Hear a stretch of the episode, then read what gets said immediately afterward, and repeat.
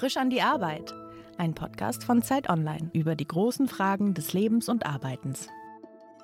Herzlich willkommen bei Frisch an die Arbeit. Mein Name ist Daniel Erck und heute zu Gast ist der Bundeswehrgeneral Alexander Krone. Herzlich willkommen. Ich freue mich hier zu sein, Herr Erck. Sie sind Kommandeur der Panzergrenadiere in Thüringen und Sachsen, der 37. Brigade dort und Teil der NATO Response Force, die seit dem Frühjahr eine größere Wichtigkeit auch bekommen hat, ein größeres Augenmerk auf. Wie war denn Ihr halbes Jahr? Also ich glaube, das zivile Deutschland hat äh, sehr stark nach Osten geguckt, Anteil genommen an dem, was in der Ukraine passiert, der Krieg, der dort immer noch herrscht. Hat sich Ihr Arbeitsalltag verändert? Ja, der hat sich schon verändert. Also wir hatten natürlich eine ganz gute Planung schon, was wir an Ausbildung und Übungen machen wollten mhm. in dem Halbjahr. Aber wir sind natürlich so ein bisschen aus der Corona-Pandemie gekommen. Die hat jetzt so eine Brigade der Bundeswehr natürlich auch in ihrer Ausbildung gehemmt, weil wenn die Bundeswehr ausbildet, kommen viele Menschen zusammen. Und da war jetzt die Pandemie auch nicht förderlich. Das, was wir tun, können wir aber nur in der menschlichen Interaktion tun. Hm. Das heißt, wir hatten da sowieso Nachholbedarf, ne, weil uns die Pandemie da in der Ausbildung gehemmt hat. Und wir haben natürlich auch viel in der Corona-Amtshilfe in Krankenhäusern, in Gesundheitsämtern und so gearbeitet. Also Dinge, die nicht unser Kerngeschäft sind. Das heißt, wir waren sowieso darauf eingestellt, dass wir Gas geben müssen im ersten Halbjahr 2022, um das aufzuholen. Und dann kam mit der Situation in der Ukraine das noch obendrauf. Und das hat natürlich bei uns so diese gesunde Anspannung nochmal verstärkt. Da braucht man jetzt wirklich bei uns keinem lange zu erklären, warum mhm. das wichtig ist. Und gleichzeitig haben natürlich alle zugesehen, mit hoher Intensität alles aufzuholen und nachzuholen, was wir wegen der Corona-Pandemie vorher nicht geschafft haben. Als Fachmann schauen Sie anders auf so einen Krieg drauf? Also ich habe in Vorbereitung des Gesprächs überlegt, was weiß ich eigentlich über das Kriegsgeschehen in der Ukraine? Was weiß ich eigentlich ganz generell über Militär, wie so das abläuft? Schauen Sie da drauf quasi, ich stelle mir das so ein bisschen naiv gefragt vor, wie die Taktiktafel wie bei so Fußballspielen. Wer geht da links rum? Was passiert da rechts? Beobachten Sie das so täglich so genau, was da passiert? Ja, das tun wir natürlich schon. Das heißt, jeder in ja. seiner Profession. Ne? Weil so eine Brigade ist ja ein ganz vielfältiges Unternehmen, wo wir ja dann am Ende auch für den NATO-Auftrag nochmal durch Artilleristen und Hubschrauber unterstützt werden, aber eben auch die haben auf dem Kampfpanzer, auf dem Schützenpanzer. Und wenn die Soldatinnen und Soldaten dann natürlich die Bilder sehen, dann machen die Transferleistung und sagen, okay, das hätte jetzt vielleicht mir so oder so passieren können oder wie mhm. hätte ich dort agiert oder wie wirkt sich das. Und das ist das, was ich sagte mit dieser Betroffenheit, dass man jetzt da gar nicht groß Appelle braucht, nehmt die Ausbildung ernst. Also das passiert ganz automatisch. Ansonsten diese systematische Auswertung, die ja auch alle möglichen Experten stetig unternehmen und ja auch überall immer mitteilen in den Medien. Ich glaube, mit der ist man lange noch nicht fertig, weil das ist ja ein laufender Konflikt. Und jetzt so schon zu sagen, wir haben jetzt die eine große Lehre schon daraus fertig gezogen. Mhm. Ich glaube, dafür ist es noch ein bisschen zu früh. Können Sie denn sowas dann auch sozusagen am Wochenende sein lassen oder ist man dann doch so sehr Soldat, dass man das die ganze Zeit verfolgt? Oder ist es bei Ihnen sozusagen so ein rein berufliches, das ist Teil der Jobbeschreibung sozusagen und dann beschäftigt man sich damit, welche, welche Stellungen werden verteidigt, wo passiert was in der Ukraine gerade? Oder ist es was, was Ihnen dann auch doch so nahe geht, dass Sie sagen, sowas, da gucke ich täglich einmal rein, wie entwickelt sich dieser Überfall auf die Ukraine? Ja, also am Anfang habe ich persönlich da vielleicht sogar zu viel reingeguckt, hm. weil man dann natürlich, ja, dann wird man fast zum Nachrichtenjunkie und äh, saugt dann jeden Schnipsel auf. Jetzt bin ich halt dazu übergegangen, äh, um da auch einfach nicht zu viel von meiner eigenen Lebenszeit da zu lassen, mir in gewissen Abständen mal so die wesentlichen äh, Entwicklungslinien da anzuschauen. Hm. Das ist aber auch mehr so ein allgemeiner Punkt. Ich mag jetzt auch, also gestern habe ich tatsächlich mal den Tatort geguckt, wo auch die Bundeswehr drin vorkam. Ansonsten mache ich das eigentlich gar nicht so gerne, dass ich jede Doku oder jeden Krimi oder hm. jede hm. Geschichte, die im Fernsehen kommt, die einen Bundeswehrbezug hat, mir dann auch noch angucke. Weil irgendwo muss man ja auch noch mal einen, einen kleinen geistigen Freiraum haben für die Dinge, die sonst noch in der Welt passieren. Betrachten Sie das, was Sie machen, als Beruf, also so quasi 9 to 5, oder ist es was Größeres? Also dem Militär glaube ich, haftet generell so ein Ruf an, dass es viele Leute aus Überzeugung machen, dass es aber auch was ist, wo sich quasi Person und Profession schwer teilen lassen, oder? Ja, ich glaube, das, was wir machen als Soldatinnen und Soldaten, aus mehreren Gründen jetzt sich nicht ganz 9 to 5 oder ohne innere Überzeugung halt bewältigen lässt. Weil der Unterschied zum Großteil anderer Berufe ist, dass man halt am Ende einmal selber Leib und Leben riskiert. Mhm. Ja, man kann ja auch schwer verletzt werden oder, oder gar sterben. Aber natürlich auch Soldatinnen und Soldaten einsetzt, wenn man jetzt Vorgesetzter ist, äh, mit denen das dann auch passieren kann. So, das ist natürlich noch mal was anderes. Also am nächsten dran ist da vielleicht sicherlich der Intensivmediziner, der Feuerwehrmann, der Rettungssanitäter. Also ich will mhm. nicht sagen, dass es das nicht auch gibt, auch hier im Bereich Sicherheitsdienste, Polizei und so in anderen Bereichen. Aber bei uns prägt es das halt doch vom Kern her noch stärker. Dieser Aspekt äh, Tod und Verwundung auf beiden Seiten mhm. ist möglich.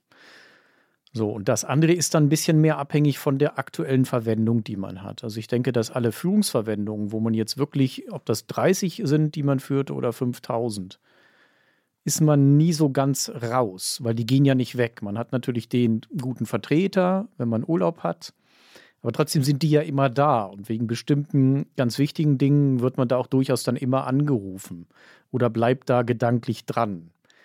Wenn man jetzt danach mal wieder in ein Amt oder ein Ministerium geht, man sicherlich auch eine hohe Verantwortung, aber jetzt nicht diese unmittelbare Führungsverantwortung mhm. und kann dann jetzt vielleicht auch mal sagen, naja gut, wenn ich jetzt im Wochenende bin, es passiert jetzt aber auch eigentlich nichts. Irgendwie, weil alle anderen Räder stehen jetzt auch gerade still.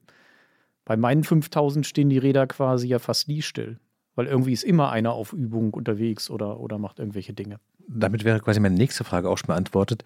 Diese Brigade, die Sie führen, die mhm. Panzergrenadiere, das sind 5000 Leute. 5000 Soldatinnen und Soldaten. Ne, die fächern sich aber auf Standorte in Sachsen und Thüringen auf. Also das mhm. sind insgesamt sieben Standorte, sogar noch einer in Nordwest-Baden-Württemberg ist dabei. Das heißt, das ist nicht so wie ein Bataillon, wenn das 500 oder 600 sind, dann sind die ja noch alle gemeinsam in einer Kaserne, sondern meine sind schon über drei Bundesländer mittlerweile verteilt, mit noch einem abgesetzten Zug sogar in Ida Oberstein, ganz im Westen. Die Professionen, die sich dahinter verbergen, ist die ganze Logistik. Das ist sogar der größte einzelne Anteil, also der größte Verband, mhm. das größte Bataillon. Es sind die Panzergrenadiere mit zwei Bataillonen. Es sind zwei Panzerbataillone, wo dann hinten nicht nochmal extra welche absitzen, wie bei den Panzergrenadieren. Es sind Pioniere. Die Pioniere, die machen für die anderen die Straßen frei oder machen sie gängig oder bauen eine hm. Brücke. Mhm. Und es sind die Aufklärer, die also im Vorfeld die ganzen Informationen sammeln. So, und dann haben wir noch die Vermelder, die die Verbindung herstellen. Also das ist dann schon ein komplexes System insgesamt. Was hat Sie da hingezogen? Also es ist ja schon eine relativ eigene Welt. Sie haben gerade schon diesen mhm. ganz zentralen Faktor selbst angesprochen, nämlich die Frage nach Leben und Tod, die am Ende des Soldatischen ja zumindest theoretisch stehen kann. Ich glaube, viele Menschen entscheiden sich bei ihren Berufen für Dinge, die ihnen Freude machen oder die ihnen vielleicht im Alltag eine gewisse Leichtigkeit mitgeben. Das klingt, als wäre da eine bestimmte Schwere schon auch sehr präsent. Also in der Konsequenz ist das natürlich so, aber ist jetzt keine gute Lebens- und Bewältigungsstrategie, ähm, jeden Tag morgens zum Dienst zu kommen oder auf jede Übung zu fahren, mit hm. dem äh, ich werde jetzt ja. bestimmt demnächst sterben oder jemanden töten. Also das sicherlich nicht. Also das schwingt immer mit, aber das heißt jetzt trotzdem nicht, dass die Übung, die Ausbildung, das, was wir gemeinsam unternehmen, nicht auch einfach Freude machen kann. Und Soldat sein macht auch Freude. Und da sieht man auch viele lachende Gesichter, nämlich dann, wenn es gut funktioniert. Also wenn die Ausbildung gut geklappt hat, wenn das Gerät da ist und das klappt auch alles, dann sehen Sie da auch viel Begeisterung und, und fröhliche Gesichter. Das andere ist aber trotzdem immer im Hintergrund. Das kann man nicht ganz wegwischen. Wie sind Sie da hingekommen? Wie bin ich da hingekommen? 1989 ungefähr da, als die Mauer gefallen ist, deswegen erinnere ich mich da noch gut, war ich dann mal bei der Offizierprüfzentrale, die war damals in Köln. Warum bin ich da hingefahren? Ich habe mir gedacht, das ist ein interessantes Angebot die Bundeswehr, weil ich schon vorher Jugendarbeit, Zeltlager, hier evangelische Jungenschaft und solche Sachen, also was mit, mit Menschen machen, was unternehmen. Frische Luft habe ich auch nichts dagegen gehabt und überhaupt dieses ganze so Gruppenerlebnis, auch vielleicht ein bisschen Führungsverantwortung übernehmen, das konnte ich mir gut vorstellen. Dann gab es noch ein paar familiäre Bezüge Oder nochmal ein Onkel, der schon mal Fregatte gefahren ist und ein Großvater, der ziviler Beamter bei der Bundeswehr war. Und dann hat die Bundeswehr noch ein ganz gutes Angebot gehabt, ein Studium anzubieten, was ich interessant fand, nämlich Staats- und Sozialwissenschaften, also eine Mischung von Geschichte, Politik, Recht mit einem starken VWL-Anteil. Mhm. Gesagt, okay, da bewirbst du dich jetzt mal. Das war noch vorm Abitur. Bin ich da hingefahren und haben die mich genommen. Und seitdem bin ich dabei. Das ist eigentlich eine ziemlich einfache, einmalige Berufsentscheidung dann gewesen. Und der Zwischenschritt dann nochmal zu sagen, vom Zeitsoldaten auf zwölf Jahre zum Berufssoldaten, der lief dann schon irgendwie automatisch, weil ich fühlte mich dann wohl und habe gesagt, okay, dann, wenn die dich behalten wollen, dann bleibst du halt bis zur Pensionierung quasi. Gab es jemals einen anderen Beruf, den Sie machen wollten? Also das klingt ja so ein bisschen, als hätte sich das relativ organisch aus Ihrem Lebensweg bis dato entwickelt. Gab es eine Entscheidung zu sagen, sowas, es hätte ja auch, weiß ich nicht, mit kirchlicher Jugendarbeit auch Pfarrer sein können oder vielleicht bei der Feuerwehr oder ich weiß nicht, äh, Staats- und Sozialwissenschaften, da kann man ja auch in einem Ministerium landen oder in einer größeren Behörde. Ja, oder ähm, irgendwo im, ich sag mal, größeren Dunstkreis von Politik und Parteien oder sowas. Ne? Zum Beispiel. Also will ich gar nicht ausschließen. Vielleicht, wenn ich als junger Mensch ein paar andere Leute kennengelernt hätte, in der Familie zwei, drei andere Bezüge, mhm. einen anderen Input gekriegt hätte, vielleicht wäre ich dann heute bei der Polizei oder sowas. Also das will ich gar nicht, überhaupt gar nicht ausschließen. Das, das hat sich einfach damals so ergeben und dann hat es mir aber auch gefallen. Es hätte ja auch mehrere Ausstiegstore gegeben, mhm. wo ich ja hätte auch sagen können, nee, da bleibe ich jetzt nicht dabei. Ich würde sagen, es gibt wenige Arbeitgeber, die so stark von Klischees, auch von einer bestimmten Abneigung ähm, umschwebt werden, sozusagen, wie das Militär.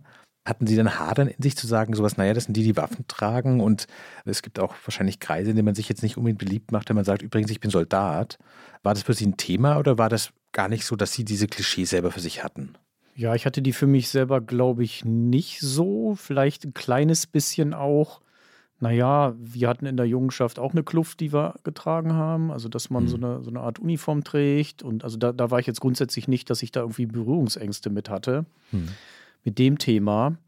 Ich habe dann aber auch immer gesagt, ja gut, wenn aber andere sagen, für mich ist das nichts oder Waffe tragen kann ich mir nicht vorstellen. Und wir haben ja auch in der Schule da die bunte Mischung gehabt. Die einen sind halt in Richtung Zivildienst abgebogen, die anderen in Richtung Bundeswehr. Das tut jetzt ja der Freundschaft keinen Abbruch. Ganz im Gegenteil. Sie haben gerade gesagt, dass Sie an sieben Standorten Soldatinnen und Soldaten haben, die ja. zu Ihrer Brigade gehören. Genau. Wie sieht denn der Arbeitsalltag dann aus? Also Sie sehen die ja nicht wahrscheinlich nicht mal wöchentlich. Wie strukturiert sich Ihre Woche? Ich kann mir das schwer vorstellen. Also, Sie stehen auf, kommen ins Büro und dann? Nee, das schon mal nicht. Also, ich stehe auf und bin irgendwo, weil ich da hingereist bin. Das heißt, mein Büro in Frankenberg in Sachsen, ja. wo ja mein Brigadestab ist, da bin ich vielleicht drei Tage im Monat ungefähr. Ansonsten ist das ziemlich verwaist wenn das nicht mal mein Stellvertreter oder jemand anders mal mhm. benutzt. Mhm.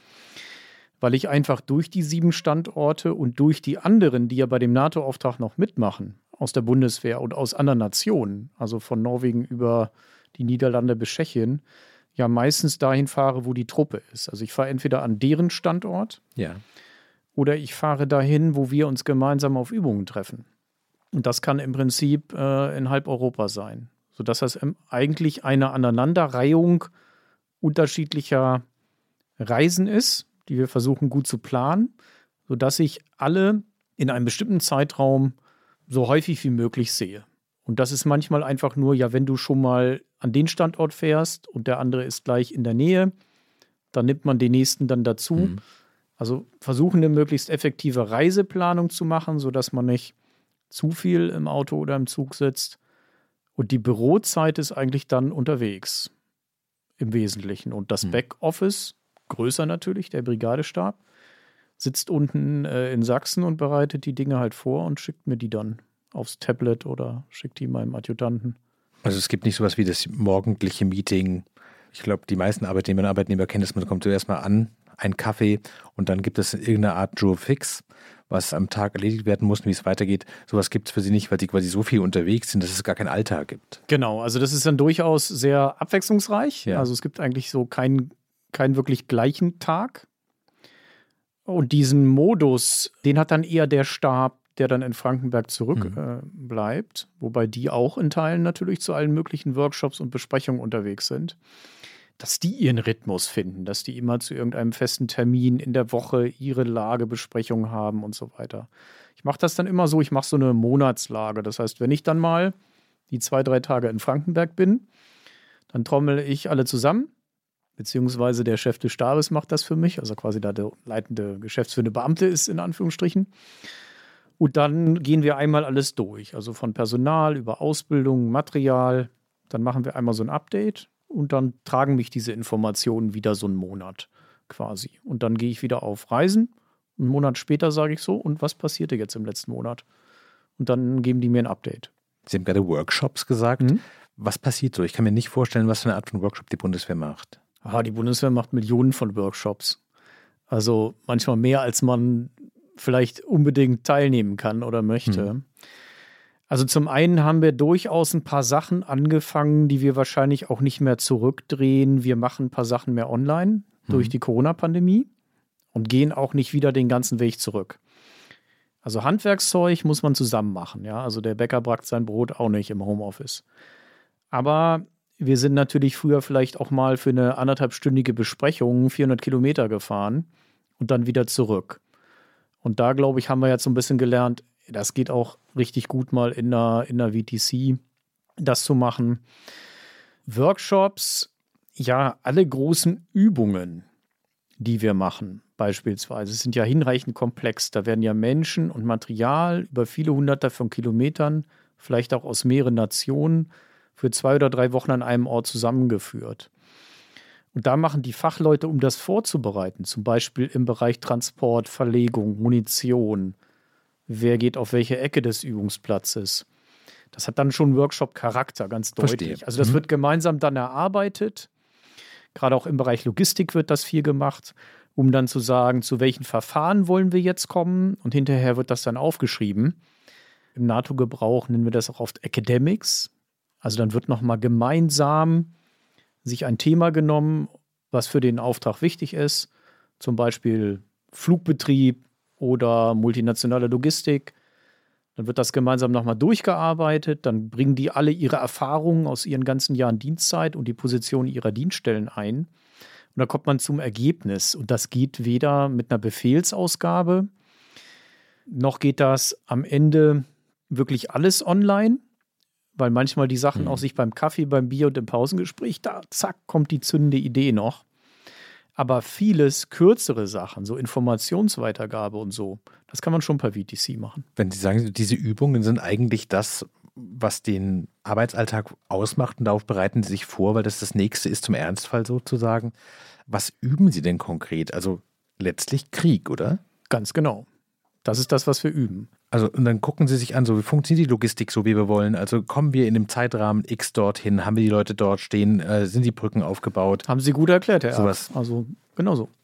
Wenn Sie jetzt in die Ukraine blicken und gucken, mhm. wie das ganz, ganz konkret der echte Krieg abläuft, sehen Sie dann, dass Sie sagen so, Moment mal, das haben wir in den letzten Jahren uns gar nicht angeguckt, weil wir damit nicht gerechnet haben. Wir müssen für unsere nächste Übung folgende Szenarien mitnehmen, weil wir einfach hier nicht weit weg von Berlin einen Krieg haben, der wirklich passiert und darauf wären wir noch nicht so vorbereitet, wie wir es gerne wollen? Ja, die NATO-Szenare, die waren eigentlich schon ganz gut. Also wir haben jetzt ja auch nicht mehr die Übungen, die wir geplant ha hatten. Ja, vor dem äh, russischen Einmarsch in die Ukraine haben wir ja jetzt auch nicht nochmal umschmeißen müssen, weil die Szenare da eigentlich schon ganz gut waren. Es gibt aber noch mal so ein paar Sachen, die man in der Ausbildung dann noch mal unterstreicht. Also, weil wir zum Beispiel gesagt haben, war aber auch eine Erfahrung der NATO Response Force, die das ein paar Jahre davor gemacht hat, dass das ganze Thema, wie komme ich über Gewässer, wenn Brücken kaputt sind, mhm. was, wie baue ich neue, wie, was muss ich da, wie organisiere ich das, ist auf jeden Fall eine Sache, die wir jetzt immer wieder machen. Und da werden wir dann auch bestätigt durch das, was wir da im Fernsehen sehen. Und dann ist sicherlich das ganze Thema so in der dritten Dimension. Was schwirrt denn da alles so rum? Der ganze Umgang mit Drohnen. Jetzt eine ganze äh, Geschichte, also egal wofür man die einsetzt, äh, Aufklärung, aber auch bewaffnet und was weiß ich, doch noch mal deutlicher geworden in der Ukraine, als man das in vorherigen Konflikten bisher so gesehen hat.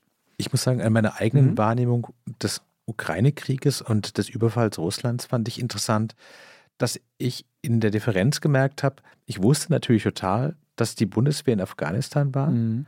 aber das war auf eine Art weit weg. Und ich glaube, ich bin da wahrscheinlich sehr repräsentativ für die deutsche Bevölkerung, mhm. dass man das zur Kenntnis genommen hat, dass die deutsche Politik entschieden hat, die Bundeswehr soll da eine Rolle spielen. Und dann würde ich selbst anklagend sagen, wurde sehr entschieden weggeguckt. Auch in den Fällen, in denen Kameradinnen und Kameraden der Bundeswehr gestorben sind. Und mit der geografischen Nähe zur Ukraine, in der die allermeisten Deutschen wahrscheinlich noch nie waren, ist plötzlich das Thema Krieg wahnsinnig präsent. Und ich hatte fast das Gefühl, ich muss mein Verhältnis zum Militär komplett neu sortieren, weil es halt plötzlich direkt vor meinen Füßen liegt. Mhm. Teilen Sie diesen Eindruck, wenn Sie, weiß ich nicht, ins Gespräch im Privaten vielleicht gehen oder merken, die Presseanfragen verändern sich? Dass Krieg einfach nicht mehr weit weg ist für die meisten Deutschen? Ja, das ist so. Das hatten wir uns, glaube ich, jetzt doch, nachdem wir ja die Balkankriege hm. als hoffentlich Vergangenheit dann bezeichnen konnten, die wir nun aber auch hatten in den 90er Jahren, hatten wir uns das, glaube ich, nicht mehr so vorgestellt, dass Europa jetzt doch nochmal so ein unfriedlicher Ort wird. Und es ist schon was anderes, glaube ich, nochmal, wenn Nachbarländer von uns Nachbarländer der Ukraine sind und da wird in dem Umfang gekämpft und scharf geschossen, wie das jetzt ist. Also das bringt es nochmal näher dran. Was man aber auf der anderen Seite auch sagen muss, also auch bei Afghanistan hat das sicherlich so Wellen und Kurven gegeben. Also ich denke mhm. mal 9-11 und hatten die Terroristen dort eine sichere, sichere Basis in Afghanistan war eine andere Phase, als wenn das dann nach vielen Jahren so ein, ja, man sagt, eingeschwungener Stabilisierungseinsatz ist, mhm. wo es natürlich immer mal so Ups und Downs gibt. Aber es tritt dann natürlich auch ein gewisser Gewöhnungseffekt ein, wo man ja bis vor kurzem noch auf welche erinnern kannte. Übrigens im Kosovo haben wir auch noch welche. Ja. Man gewöhnt sich dann daran und das flackert dann nur so auf, wenn leider eben etwas passiert, jemand stirbt oder sowas. Und da haben wir uns natürlich an dieses da sind Soldaten irgendwo und stabilisieren dort, damit von da aus nichts Böses zu uns kommt. So ein bisschen halt auch gewöhnt. Mhm. Ja, das, das stimmt schon. Das ist jetzt natürlich noch mal was anderes. Aber der Gefahr der Gewöhnung, in der muss man sich immer so ein bisschen stellen. Ich will jetzt ja nicht hoffen, dass das noch ganz, ganz, ganz viel lange weitergeht in der Ukraine. Aber auch dort könnte natürlich so ein gewisser Effekt eintreten. Ja, dass man dann irgendwann das so, so eingepreist hat und dann beginnt damit zu leben, mit allen Vor- und Nachteilen, die das hat. Aber merken Sie, dass es in der Bevölkerung das quasi eine Art Bewusstseinswandel auch im Blick auf das deutsche Militär gibt? Also ich überspitze ein bisschen mhm. weg von so einem, wofür brauchen wir den Laden, eigentlich noch zu hin so, oh Gott, Gott sei Dank sind die da und ho hoffentlich machen die ihren Job gut. Wissen Sie, was ich meine? Also ich weiß, äh, was Sie meinen. Und es ist tatsächlich so, dass man öfter auch mal angesprochen wird. Also anders als früher. Ja. Mir ist es immer in den USA und Kanada aufgefallen, wenn ich da unterwegs war, dass irgendeiner auf einen zugekommen ist und sich einfach bei einem bedankt hat, dass man Uniform trägt und Dienst leistet für sein Land. Irgendein Amerikaner mhm. auf der Straße. Das ist mir jetzt hier in Deutschland auch schon mal passiert jetzt. Ein paar Mal. So auf dem Bahnhof kommt einer und Mensch, Sie tragen ja Uniform, danke oder super oder sowas. Das hatte ich jetzt früher nicht so. Hm. Na, da sieht einer irgendwie, was ein Soldat, naja gut, was wird der schon machen? Also das ist schon so. Das empfinde ich auch als positiv durchaus, ja. Hm? Das ist eigentlich eine ganz gute Sache. Würden Sie den pathetischen Satz, dass Sie Deutschland dienen, so unterschreiben? Ja, natürlich, ja. Was heißt denn dienen dann? Also als Journalist komme ich natürlich über das Wort und ich habe mir in der Vorbereitung zwei Begriffe aufgeschrieben, mhm. die ich genannt hatte. Das eine war das Dienen, weil das ist ja quasi etwas Untergebenes. Ein, der Diener ist keine besonders dominante Figur, würde man sagen. Der andere Begriff war der Befehl, was aus, glaube ich, dem zivilen Arbeitsleben ja weitgehend verschwunden ist. Also ich glaube, die meisten Leute reagieren nicht auf Befehle, sondern auf Argumente. Mhm. Und ich fand diese beiden Begriffe, die sowas, ich weiß nicht, ob altmodisch der richtige Begriff ist, aber fast aus der Zeit gefallenes haben. Ja, also natürlich dient auch der Beamte, der Kommunalbeamte, der Landesbeamte. Ne? Und der Bundesbeamte, der dient natürlich auch seinem Land und äh, schwört ja auch seinen Eid. Darf man jetzt mhm. da nicht mhm. ganz vergessen, würde ich auch nicht kleinreden. Und wir haben ja auch die zivilen Beamtinnen und Beamten natürlich in der Bundeswehr. Aber eben richtig, also der Diener gibt nicht den Ton an, sondern wir folgen am Ende nicht nur dem Primat der Politik, sondern natürlich am Ende auch den Entscheidungen des Parlaments. Das ist ja bei uns, aber auch in anderen Ländern Europas ganz wichtig. Und erfüllen dann die uns gegebenen Aufträge treu. Ja, das heißt aber auch, dass wir dafür im Zweifelsfall Tod oder Verwundung in Kauf nehmen müssen. Das ist dann schon ein besonderes Dienst- und Treueverhältnis, hm. dass wir da eingegangen sind. Befehle und Gehorsam, also das gehört ja dann immer als Begriffspaar auch der Gehorsam hm. dazu, weil der Befehl wird ja gegeben mit Anspruch auf Gehorsam. Und der findet sich jetzt tatsächlich als so ganz äh, so eine zentrale Säule und zieht sich auch durch die gesetzlichen Grundlagen, mit denen wir arbeiten, ganz durch. Also einmal im Soldatengesetz, wo wir ja sagen, okay, was sind denn eigentlich die, die Rechte und insbesondere dann auch die Pflichten des Soldaten, ist nämlich dann diese Befehle mit Anspruch auch auf Gehorsam dann auch zu befolgen. Dann in der vorgesetzten Verordnung, in der klar geregelt ist, wer denn wann wem untersteht und wer wann wem, auf Deutsch gesagt, was sagen darf ja. und wann aber auch nicht. Und am Ende auch in der Strafgesetzgebung für den Fall, dass man einen Befehl nicht befolgt. So, und da kann man es vielleicht nochmal dran festmachen, weil es eben unter Umständen so existenziell ist, was wir tun, muss man sich da auch sehr drauf verlassen können. Deswegen ist der Anspruch, dass so ein Befehl befolgt wird, nochmal vielleicht höher, als wenn ein Arbeitgeber einem Arbeitnehmer mhm. eine Weisung gibt und dann macht er das irgendwie nicht und dann kriegt er eine Abmahnung. Ja, wird das bei uns natürlich noch strenger, denn unter Umständen auch geahndet. Und es ist tatsächlich auch sehr, sehr selten ja, im täglichen Dienst, dass einer einfach sagt, mache ich nicht.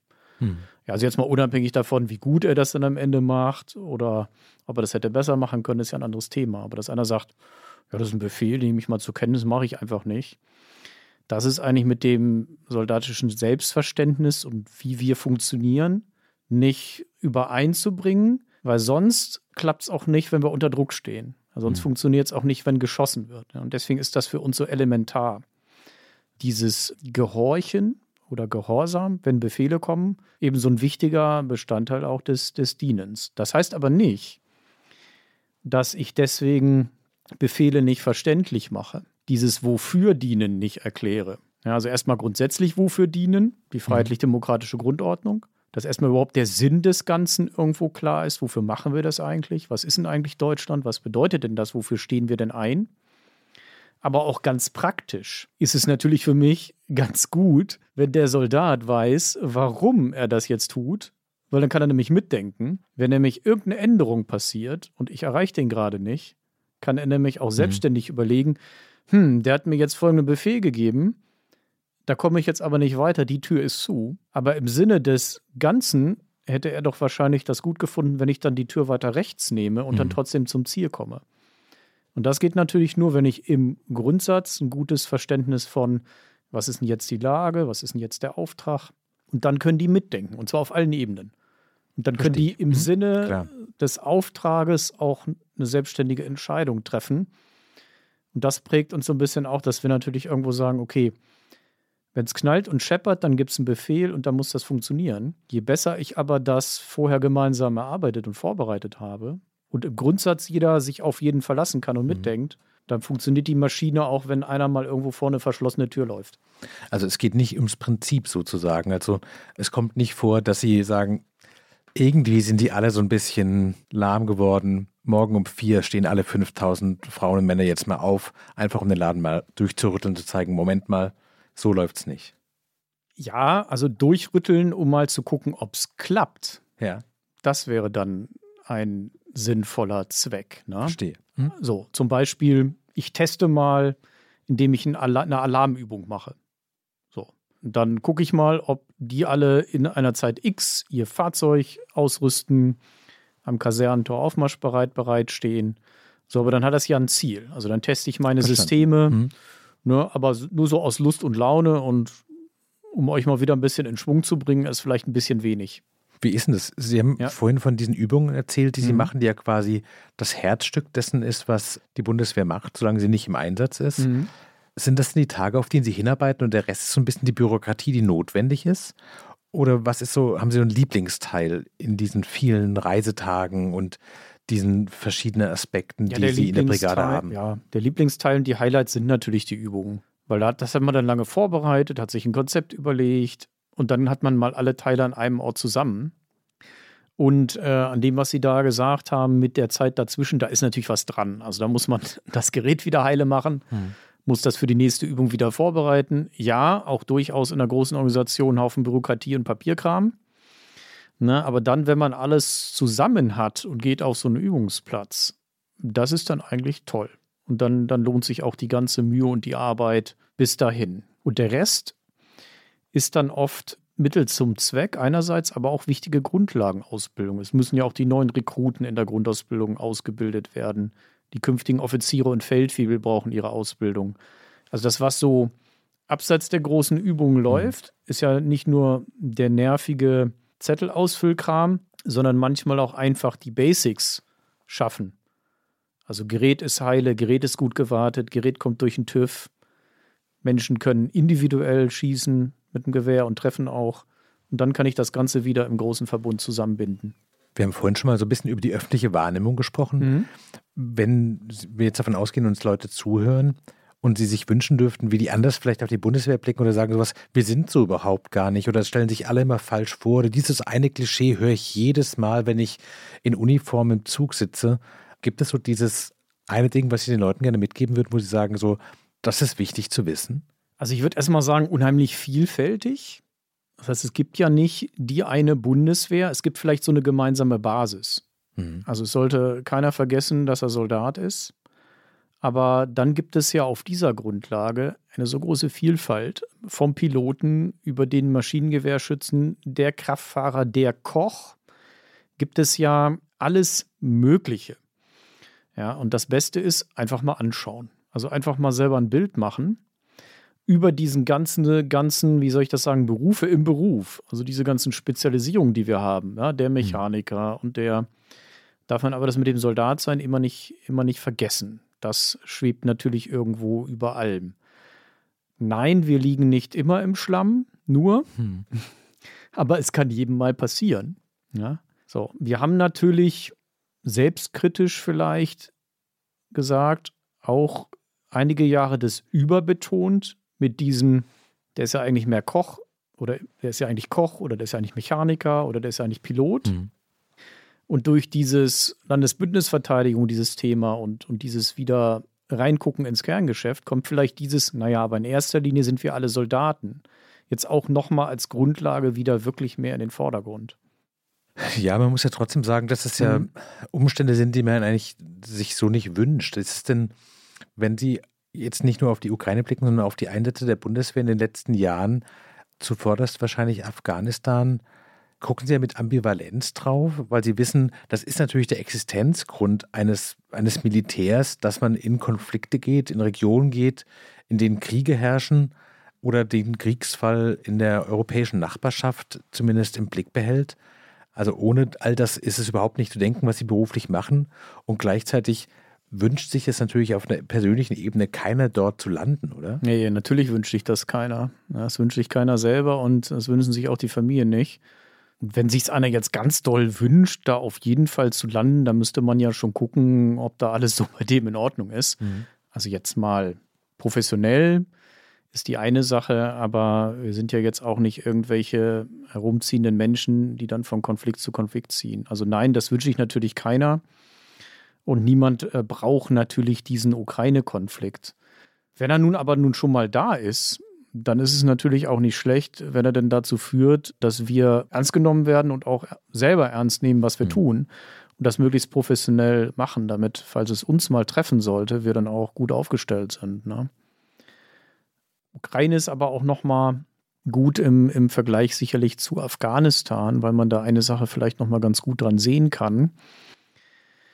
Das ist so der Unterschied nach dem weitgehenden Abzug dann der ähm, Sicherheitskräfte in Afghanistan, wie schnell das eigentlich in sich zusammengefallen ist. Also wie wenig Zusammenhalt oder Verständnis, was ist Afghanistan oder Werte oder was auch immer da eigentlich dahinter standen. dass sich ja die Sicherheitskräfte dort mhm. binnen Tagen, ja, man konnte ja zusehen, aufgelöst haben. Und man sieht aber auch in der Ukraine, wie es auf der anderen Seite aussehen kann. Wenn da offenbar eine Gemeinschaft sagt, nee, also das, da möchten wir uns jetzt schon wehren, mhm. weil wir so vielleicht dann doch nicht leben wollen unter der Besatzung. Sodass uns das eigentlich nur darin bestärken kann, dass dieses Wofür machen wir das eigentlich auch immer wieder rausgearbeitet mhm. werden muss. Denn es gab ja offenbar für die afghanischen Streitkräfte nicht so ein richtiges Wofür, was getragen hat. In der Ukraine trägt das, glaube ich, ganz ungemein. Ne? Haben Sie auf die Frage, wofür machen wir das, eine klare Antwort? Ja, wir machen das am Ende dafür, dass wir in Freiheit und Demokratie hier leben können. Ich glaube, wenn man da nicht Wehrhaftigkeit natürlich im Bündnis mit, mhm. mit unseren Partnern zeigt, dann könnte es einem das unter Umständen auch mal passieren, dass man in eine Situation kommt, wo man erpresst wird oder Schlimmeres hm. und dann, so wie wir hier heute leben, nicht mehr leben kann. Und da ist es, glaube ich, wert für einzustehen, ja. Gibt es trotz dieses ganzen hm. wertegesteuerten, was Sie offensichtlicherweise sehr stark antreibt, Tage, wo Sie denken, die Bundeswehr ist bestimmt auch eine große Bürokratie, eine große Organisation. Warum? Es gibt so viele schöne Jobs da draußen, so schöne Berufe, bei denen man vielleicht dann doch noch mehr Zeit in der frischen Luft verbringt, als sie das aktuell tun. Gibt es manchmal so eine Sehnsucht zu sagen, so, es könnte auch was anderes sein als Flecktarn? Ja, ich ahne aber, dass das die Dinge sind, die mich da nerven, die mich wahrscheinlich in einer hm. großen Bank oder in einem großen anderen Unternehmen auch nerven würden weil es einfach dann manchmal irgendwie kompliziert ist. Hm. Oder dann gibt es da Hierarchieebenen. Da muss man gucken, wo ist jetzt der Vorgang geblieben. Also so Dinge, die wahrscheinlich eine große Organisation und wenn sie sich 28 Mal umstrukturiert, deswegen, weil es immer Prozesse gibt und weil es immer Menschen gibt, die miteinander arbeiten, immer haben wird. Und die sind dann halt irgendwie nervig. Man muss versuchen, wegen dieser Dinge da kein Magengeschwür zu bekommen, weil es stirbt zumindest keiner. Hm. Wegen dem E-Mail-Verkehr, den man dann da mal vielleicht nicht so zielgerichtet findet. Das zweite, wo ich immer sage, das war jetzt, jetzt kein so ein toller Tag, ist halt, wenn irgendwas ähm, Blödes passiert. Also auf Deutsch gesagt, Soldaten haben auch Unfälle. Hm. Ja, Soldat fährt zur Arbeit, Verkehrsunfall, auf einer Übung ein Unfall, jemand verletzt oder sowas. So, glaube ich aber, dass wenn ich jetzt ein Bauunternehmen hätte mit 5000 Mitarbeitern, hm, würde mir wahrscheinlich auch passieren. Das muss man dann natürlich mit denen, äh, die da betroffen sind, dann halt zusammen bewältigen oder denen den Rücken stärken. Ja, und was es auch noch gibt, ist, Soldaten tun total viele gute Dinge, machen aber auch manchmal Fehler. Und das heißt, alles, was so läuft, womit man sich in der Gesellschaft auch umschlägt, da macht halt auch mal ein Soldat was, was nicht in Ordnung ist. Und dann sagen wir zum Beispiel, hm, Drogen, keine gute Idee, weil ich möchte jetzt nicht Drogen und Waffen zum, in der Kombination sehen mhm, als Beispiel. Ne? Und dann müssen wir dem nachsteigen. Also das sind alles so Sachen, wo ich aber am Ende glaube, wenn man Personalverantwortung dann hat, am Ende für ein paar tausend Mitarbeiterinnen und Mitarbeiter, muss man sich wahrscheinlich auch außerhalb der Bundeswehr mit sowas rumschlagen. Also da glaube ich nicht, dass wenn ich jetzt irgendwo anders hingehen mhm. würde, ja, da müsste ich wahrscheinlich schon irgendwie selbstständig werden oder, oder ganz anders arbeiten. Ne? Die Bundeswehr ist in den letzten Jahren von durchaus kritischer Berichterstattung verfolgt worden, also sowohl was Material angeht, aber auch zum Teil was das Personal angeht und politische Gesinnung. Gibt es Themen, wo Sie sagen, das ist unfair, das ist einfach viel zu groß im Verhältnis? Oder gibt es Themen, wo Sie sagen, so, ja, die Kritik ist einfach notwendig und richtig, weil die Sachen sind einfach nicht so gut, wie sie sein müssten? Ja, also da gibt es sicherlich so zwei Dimensionen. Das eine ist, wo haben wir ungefähr das, was man bei meinen 5000 Frauen und Männern wahrscheinlich durchschnittlich auch erwarten müsste? Ja. Draußen, so außerhalb der Bundeswehr. Mhm. Und da sage ich, okay, also das haben wir auch. Also auch bei uns fährt einer mit einem Dienstwagen zu schnell oder es macht einer einen Unfall, der nicht nötig gewesen wäre. Oder wir erwischen einen mit einem Joint, was nicht so gut ist. So, das ist mal so die eine Geschichte. Die andere ist aber, und das muss man, glaube ich, auch akzeptieren, weil es, glaube ich, auch richtig ist, dass immer dann, wenn Soldatinnen und Soldaten, sage ich mal, im, wenn ein Zweifel besteht, dass sie für diese Werte und die freiheitlich-demokratische Grundordnung einstehen und wir den Verdacht haben, dass sie irgendwo im extremistischen Bereich unterwegs sind, es dann, glaube ich, richtig ist, dass bei uns als uniform- und waffentragende mhm. Organisation genau hingeguckt wird. Also da müssen wir uns, glaube ich, gefallen lassen, dass man bei uns eher nochmal kritisch drauf guckt, als irgendwo anders. Also bei uns und wahrscheinlich bei anderen, sage ich mal, Sicherheitsorganen auch. Das, Absolut, da, da, müssen ja. wir durch. Das ist so, weil bei uns geht das nochmal gerade gar nicht in Verbindung mit Zugang zu Waffen und zu militärischer Ausbildung etc. Und da müssen wir mit leben. Und da ist es auch vollkommen in Ordnung, dass wir da auch selber besonders genau drauf gucken. Hm. Sie haben vorhin gesagt, dass Sie eigentlich nur drei Tage im Monat, wenn ich es richtig in Erinnerung ja. habe, im Büro sind und die restliche Zeit eigentlich auf Reisen. Ja. Ist es angenehm, ist es schön, so viel unterwegs zu sein oder ist es eigentlich eher den Preis, den man zahlt, so viel Verantwortung in der Bundeswehr zu bekommen? Also von zu Hause weg bin ich ja sowieso. Also egal, ob ich in, also jetzt privat, ne? also ja. ob ich jetzt in Frankenberg bin oder ich reise zu einem meiner Bataillone in Thüringen. Ich bin jedenfalls nicht äh, im Havelland bei meiner Familie. Das heißt, meine Frau, natürlich tauschen wir uns aus, wo bist denn du so gerade? Aber ja, für die ist es jetzt ja auch kein Unterschied. Ich bin nicht da. Hm. Das heißt, von daher ist das neutral und das ist egal. Ansonsten gebe ich persönlich zu, dass ich es zum großen Teil auch genieße, weil ich ahne, dass dann wieder Verwendungen auch kommen werden für mich und hatte ja auch davor schon genug, wo ich dann eigentlich den ganzen Tag in irgendeinem Büro sitze. Und das ist, äh, glaube ich, so persönlich sogar, hm, also für mich jetzt jedenfalls, die Arbeitsweise, die ich weniger anstrebe. Also zumindest mhm. jetzt nicht zehn Jahre am Stück einen Papiervorgang nach dem anderen zu bearbeiten. Wird aber wieder kommen, habe ich auch schon gemacht. Aber das, was ich jetzt heute machen darf, was ich alles sehen darf, auch international und mit wem ich alles interagieren kann, bei wechselndem Wetter in wechselnden Ecken, bietet so viel Abwechslung, dass irgendeine ja, Routine oder irgendein eine Mühle oder sowas, in der mhm. man sich befindet, dass ich die eigentlich gar nicht, gar nicht empfinde. Und das ist von daher eigentlich sehr schön.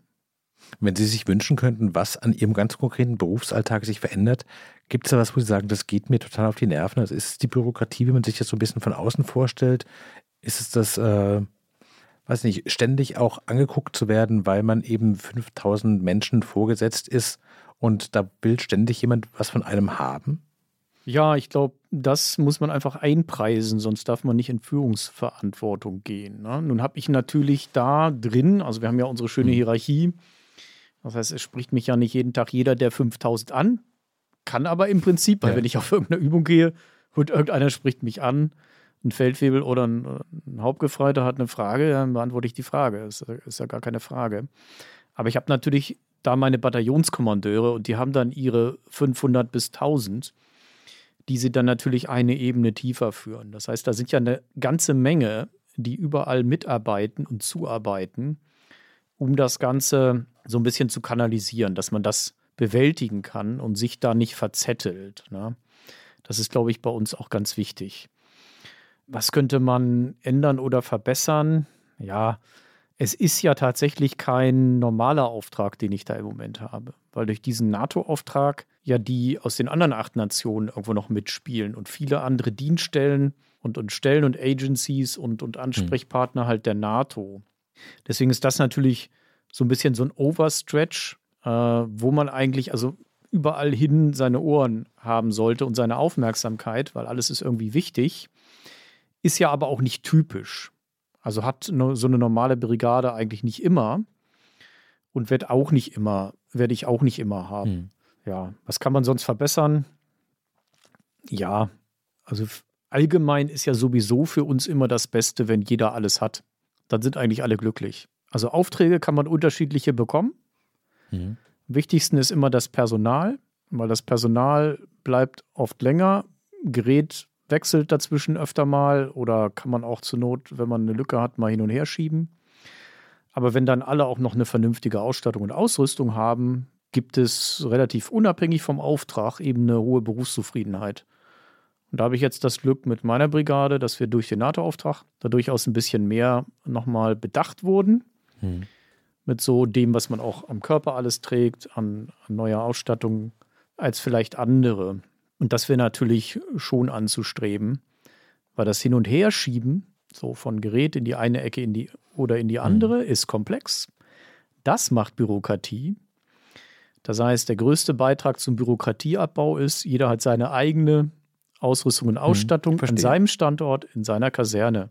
Was ist das dann alles einfach? Sie haben gerade erzählt, hm. dass es ja quasi eine Doppelfunktion ist, die Sie gerade ausfüllen. Ja. Einmal einerseits für die 12.000 Leute über diese äh, NATO Response Force und dann die 5.000 eigenen Leute, die Teil dieser 12.000 genau. sind. Hat sich das auf Ihre Arbeitszeit ganz konkret ausgewirkt, dass Sie jetzt merken, so 8 bis 8 reicht dann nicht, nicht mehr aus?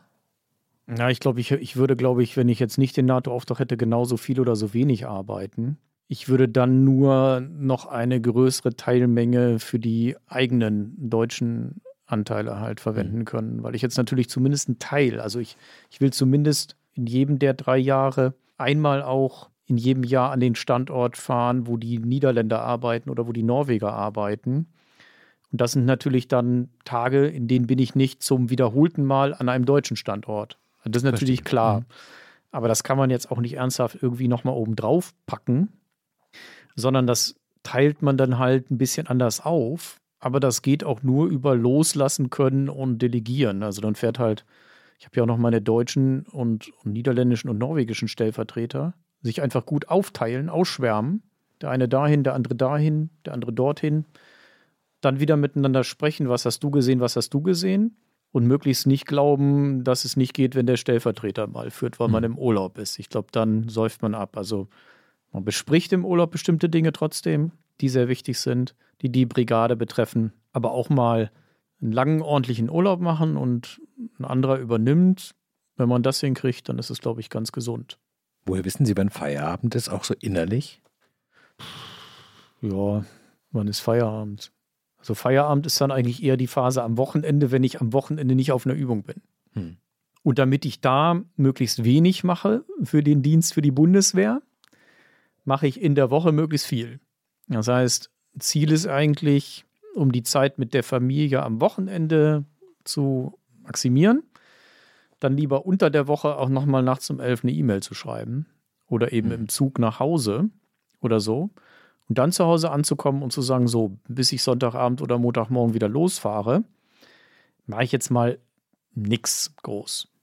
Klappt das gut? Ja, letztes Wochenende zum Beispiel hat es ganz gut geklappt.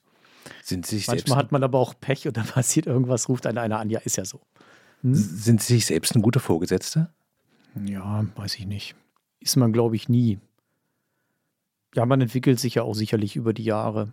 Also ich habe mir noch als Kompaniechef, als ich dann so 130 oder 140 hatte, am Wochenende mehr über irgendwelche Sachen den Kopf zerbrochen und habe überlegt mhm. und nein und oh Gott und das ist dies und jenes und wie machst du das jetzt? Als vielleicht jetzt noch mal 20 Jahre später.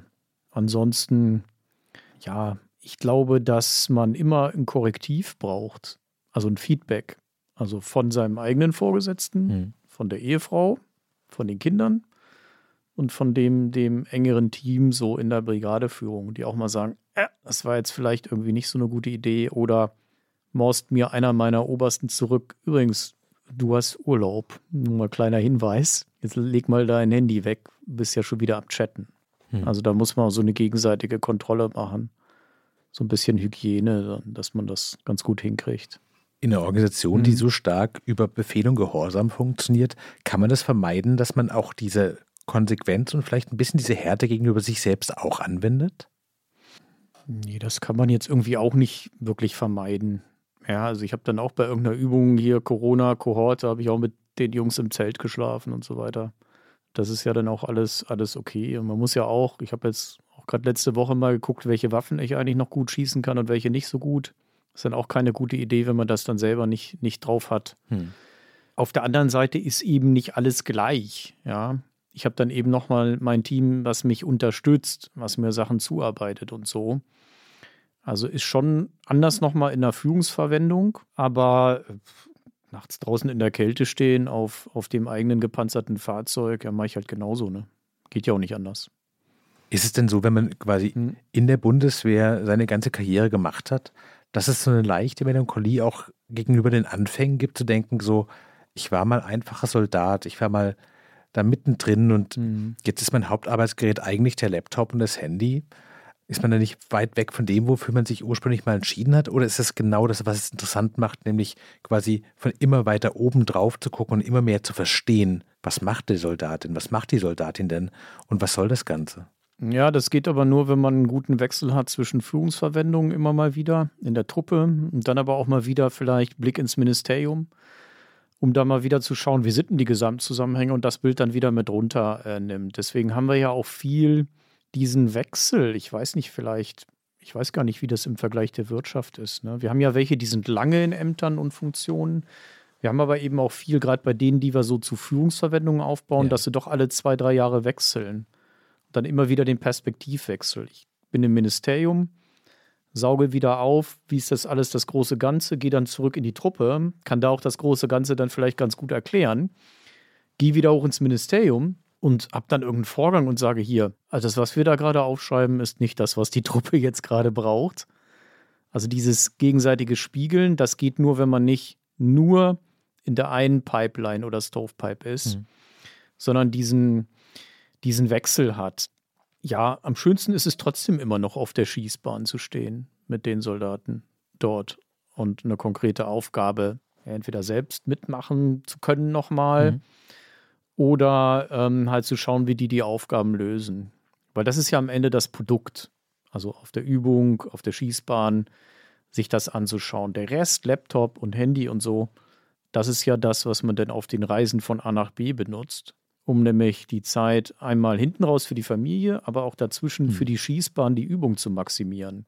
Das möglichst den anderen Kram auf den Reisen unterwegs macht. Ne? Sie haben vorhin gesagt, hm. dass seit dem Überfall Russlands auf die Ukraine Menschen auch auf Sie zukommen und sich für Ihren Dienst und dafür, dass Sie Deutschland dienen, sozusagen bedanken. Wenn die Leute auf Sie zukommen und fragen, könnt ihr uns eigentlich beschützen? Ist die Antwort ein klares Ja? Die Antwort ist ja, aber nur im Bündnis. Weil ich glaube, alles andere wäre auch nicht wirklich angemessen oder auch naiv. Ne? Hm. Also ich glaube, dass alle jetzt hier irgendwie aufeinander angewiesen sind und wir sind ja jetzt auch schon gut integriert da in der NATO. Also das ist dann schon im Bündnisrahmen. Also ich rede jetzt nicht über das Oderhochwasser oder den Waldbrand, was dann ja die Nationen äh, intern meistens dann, dann lösen. Klar. Sondern wenn es jetzt wirklich so einen großen Konflikt, ähm, dann sage ich mal, ja, aber im Schulterschluss mit, ne? mit allen, äh, mit denen wir jetzt durch die Jahrzehnte durch uns da tiefst verwoben haben und uns gut kennen und uns unterhaken. Ganz herzlichen Dank. Bitte gerne. Das war Frisch in die Arbeit heute mit dem Bundeswehrgeneral Alexander Krone. Mein Name ist Daniel Erck. Produktion und Technik Milica Tekeljeva. Falls Sie Fragen an Herrn General Krone, an mich oder das Team haben, schreiben Sie uns gerne an frischandiarbeit.zeit.de. Ihnen, Herrn Krone, vielen Dank für Ihre Zeit und Ihre Antworten und Ihnen zu Hause vielen Dank fürs Zuhören. Ich danke Ihnen.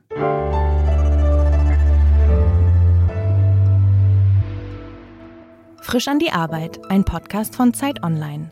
Konzipiert und moderiert von Leonie Seifert und Daniel Erck. Produziert von Maria Lorenz, poolartists.de.